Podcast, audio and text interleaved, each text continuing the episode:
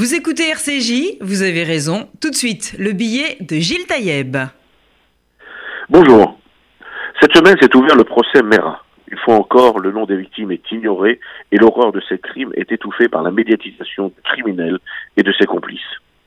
Au palais de justice et surtout sur nos écrans, nous assistons à la mise en scène de la mère du criminel qui hurle l'innocence de son pauvre fils.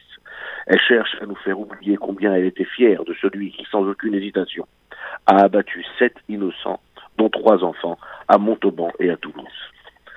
Un grand nom du barreau, maître Dupont-Moretti, se prête même à cette indécence et a accepté de défendre l'indéfendable. Arguant du droit de chacun à la défense, il prête son nom et offre son talent aux criminels. Chaque mot, chaque argument qu'il donnera pour disculper le prévenu seront de nouvelles cicatrices dans le corps des disparus et dans le cœur de leur famille. Un commis d'office aurait suffi à satisfaire ce droit à la défense. Un ténor du barreau fera de ce procès celui de la société plutôt que celui d'une idéologie meurtrière qui, depuis déjà trop longtemps, arme le bras des terroristes partout sur la planète. Certains encore aujourd'hui refusent de nommer l'ennemi, et trop nombreux sont ceux qui occultent la vérité. L'islamo-gauchisme trouve de plus en plus de défenseurs.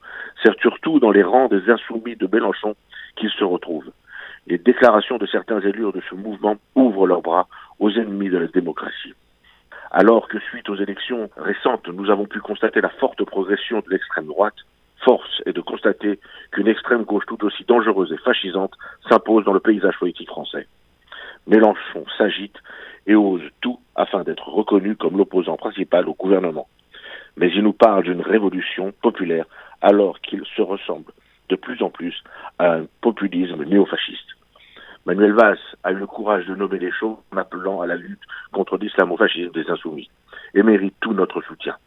Mélenchon et les siens n'ont d'insoumis que le nom, ils deviennent chaque jour plus sombres et le rouge devient vert et noir, le vert de l'islamisme et le noir du fascisme.